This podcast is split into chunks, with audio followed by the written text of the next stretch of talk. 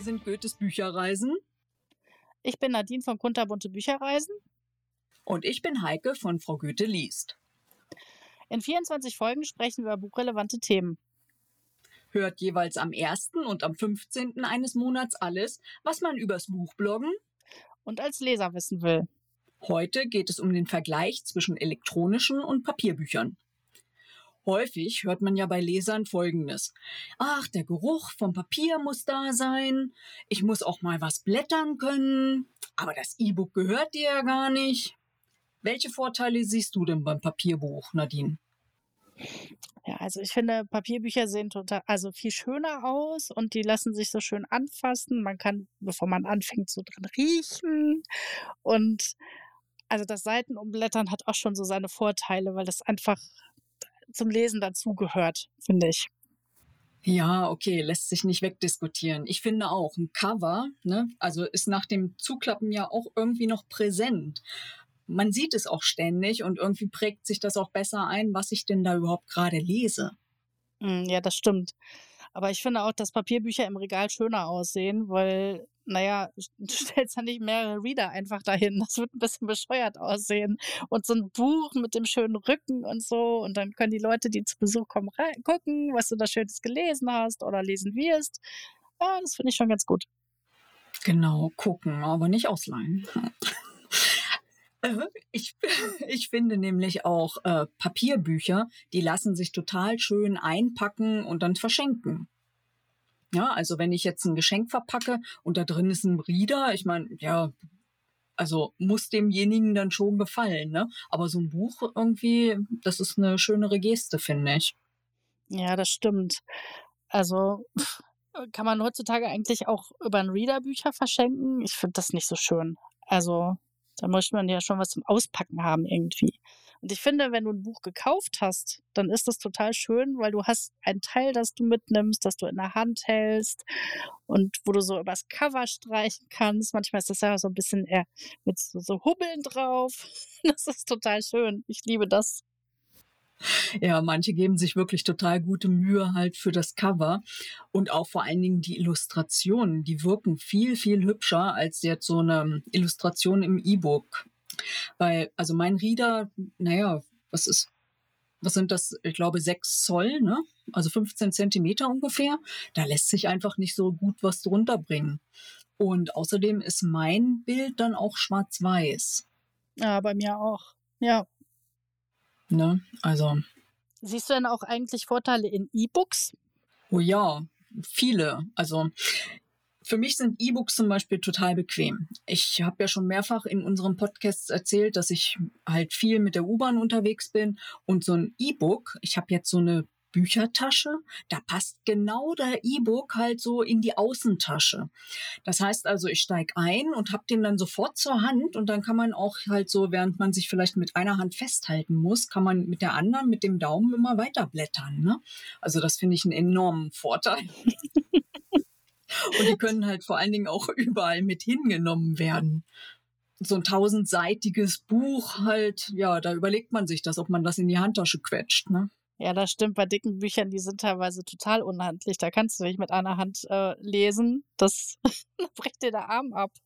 Und ähm, ja, bei E-Books, die sind so schön leicht und dann, auch wenn du im Bett liegst oder so, kannst du einfach das so über dich halten, ein bisschen lesen und naja, wenn du einschläfst, dann tut es am Kopf nicht so weh, wenn es runterfällt. also, ja, das ist schon ein Vorteil. Ja, genau. Ich rechne das immer in Tafel Schokolade um. Halt, also meiner wiegt jetzt 160 Gramm. Das sind dann ja, etwas mehr als anderthalb Tafeln Schokolade. ne? Und ähm, ja, der, der Kindle, der wiegt aber über 200 Gramm. Das merkst du dann schon. Diese 50 Gramm, die der mehr hat, halt so dann auch, wenn du eben auf dem Rücken liegst, halt so und den nach oben hältst. Also ja, so lange halte ich dann das immer nicht so aus. Naja, aber ähm, mal abgesehen vom wenigen Gewicht, die E-Books sind, finde ich, auch viel schneller verfügbar. Ja, also wenn ich jetzt zum Beispiel mir überlege, ja, ich möchte dieses Buch lesen, dann drücke ich ja, auf den Warenkorb und dann in der nächsten Sekunde kann ich es mir schon runterladen. Also das finde ich total genial. Ja, das stimmt. Ähm, habe ich ja noch nicht selten so gemacht. Wenn ich irgendwas lese und ich möchte jetzt unbedingt den nächsten Teil lesen, ja, dann klick, klick, so, kann ich weiterlesen. Was ich auch gut finde, es gibt ja immer Wörterbücher bei fremdsprachigen Büchern. Also es ist mittlerweile Ja. so weit, wenn ich ein Papierbuch lese, ein fremdsprachiges, drücke ich dann mehrmals auf dieses Wort und wundere mich, warum die Übersetzung nicht kommt. Also da bin ich, ich habe tatsächlich, wenn ich ausländische oder fremdsprachige Bücher lese, dann meistens als E-Book. Und das ist total praktisch. Hm. Ja, das, das finde ich auch einen enormen Vorteil. Ich habe mir jetzt eine, eine Serie allerdings in Papier gekauft, halt so, also von Alison Weir, weil ich die Cover auch so schön fand. Und ähm, ja, da ist es mir auch aufgefallen, dass ich sonst immer mal, ah, was heißt das Wort, mal kurz draufdrücken dann kriegst du sofort die Übersetzung und dann hast du dann einfach gedacht, ach egal, stör mal nicht den Lesefluss, ne? lies einfach weiter und dann so, hm, was meinte die denn jetzt eigentlich? Ja, also gefühlt ist das dann tatsächlich auch schneller lesbar, finde ich. Ja, also ich habe den Text dann, den kann ich mir halt so einstellen und dann irgendwie dadurch, dass man den immer nur wegwischt nach oben hin, dann finde ich, also gefühlt bin ich wirklich schneller durch die Kapitel. Ja, das ist bei mir genauso. Ich, also ich glaube, das liegt tatsächlich am E-Book. Ich habe das schon öfter festgestellt. Das, wahrscheinlich liegt das auch daran, dass man diese restlichen Seiten gar nicht so vor Augen hat. Also bei mir zumindest. Also ein 1000 Seiten Buch lese ich schon schneller auf dem E-Book einfach so weg. Ja. Ja, genau. Ja, was ich auch gut finde, man kann, äh, wenn einem das Buch nicht gefällt, das einfach weglöschen. Also ich würde ja ein, ein Papierbuch nicht einfach in den Müll werfen. Das, Das ist mir das nicht Problem, gefällt. ja. Ja, und bei einem E-Book sage ich halt ja, okay, löscht das wieder, ich will das gar nicht auf dem Reader haben. Ich glaube, manchmal kann man es sogar umtauschen. Stimmt das eigentlich? Ja, aber, das aber nur innerhalb von einer ganz kurzen Frist, ne? Und man Ja, muss denen weiß genau. machen können, dass man sich wirklich verdrückt hat, ne? Irgendwie sowas. Ich, ich habe es noch nicht ausprobiert, aber ich habe das irgendwo gelesen letztens. Ne? Also was ich aber hier beim E-Book-Reader total klasse finde, ne? Also ich bin ja dann auch manchmal mit dem Zug unterwegs, ne? Und dieser Zug fährt ja nicht immer durch den hellen Sonnenschein, sondern auch mal durch einen dunklen Tunnel. Und innen drin ist dann die Beleuchtung manchmal kurzzeitig weg, ne?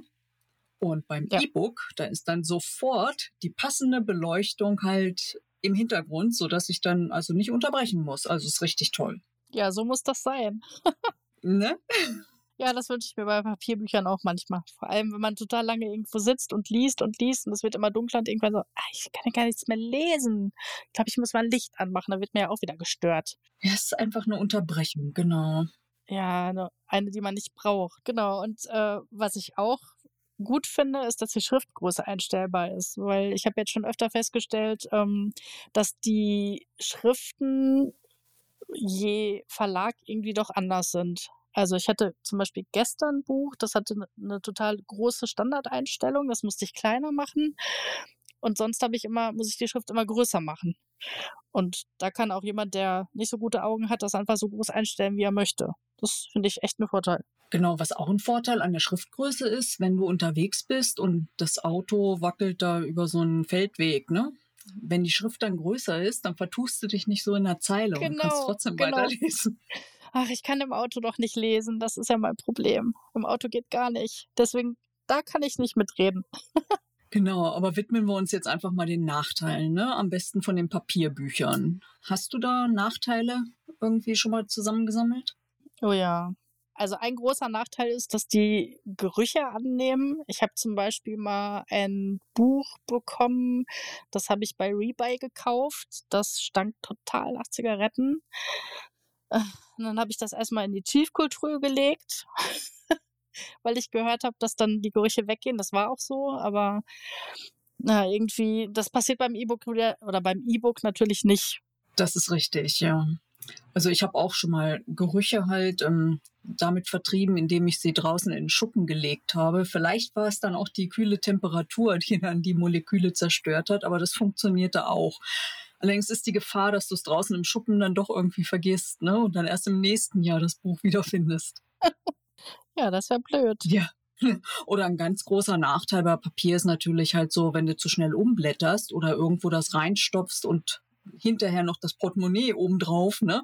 Dann können ja die Seiten oder halt das Cover dann zerstört werden. Und da habe ich ja einen Fetisch. Es muss ja hinterher aussehen wie vorher. Und da passt das natürlich nicht zu.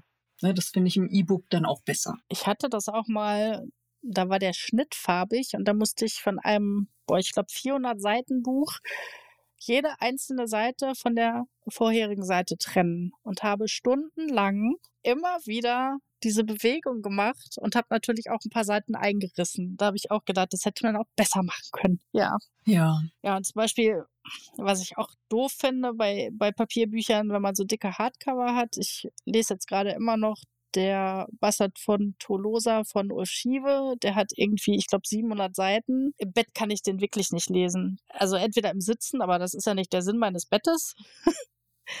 ja, Jetzt habe ich es mir dann doch nochmal als E-Book gekauft. Jetzt habe ich drei Ausgaben.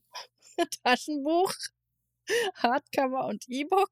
Ich glaube, mehr geht nicht von diesem Buch. Und lese es jetzt als E-Book weiter immer mal. okay, ich habe nur die Harry Potter-Ausgaben, halt in mehreren Ausgaben. Das habe ich auch. Ich hatte sie früher natürlich als Hardcover gekauft, für die Kinder halt zum Lesen. Dann habe ich die englischen Taschenbücher und als jetzt die Illustrierten noch rauskamen, musste ja. ich die auch ja. haben. Ja. Genau so. Ist bei mir auch so. Nur ohne Kinder. Ich habe es für mich gekauft. Aber was dann natürlich ein Riesennachteil bei Papierbüchern ist, wenn die Bücher irgendwann mal weg sind, ne, dann sind die wirklich weg. Während beim E-Book halt, dann ja, lädt man die sich einfach nochmal runter. Ja, das stimmt. Ne? Ja, also irgendwas ist immer. Aber bestimmt haben auch die E-Books Nachteile, oder? Der größte Nachteil, finde ich, ist, dass, wenn der Akku leer ist und du Zeit zum Lesen hast, also ich achte manchmal nicht so darauf, wie viel Akku mein, mein Reader noch hat. Und dann stehe ich da und denke mir, nein, wie lese ich denn jetzt weiter? Dann nehme ich mal ein Tablet und lese total unbequem auf diesem Tablet, was ja riesengroß ist, total hell beleuchtet und einfach unbequem zu lesen. Ja, oder du sitzt, wie gesagt, im Zug über mehrere Stunden und stellst fest, du hast kein Ladekabel dabei, ne? Und so auf im vorletzten Kapitel, ja, denkst du, ah, das schaffe ich noch und dann moin aus. Auch schon alles gehabt. Ne? Also die technischen Probleme zum Beispiel, dass irgendein Download nicht funktioniert, dass ähm, das dann doch nicht ausgelesen werden kann, also ist auch ein Riesennachteil, finde ich. Ja, oder eben halt, wenn wenn man sagt, man braucht EPUBs und dann wird einem das Mobi zur Verfügung gestellt, was ja ein ganz anderes Dateiformat ist, ne? Ja, das hatte ich jetzt noch nicht, ähm, weil ich habe ja sowieso beide Reader.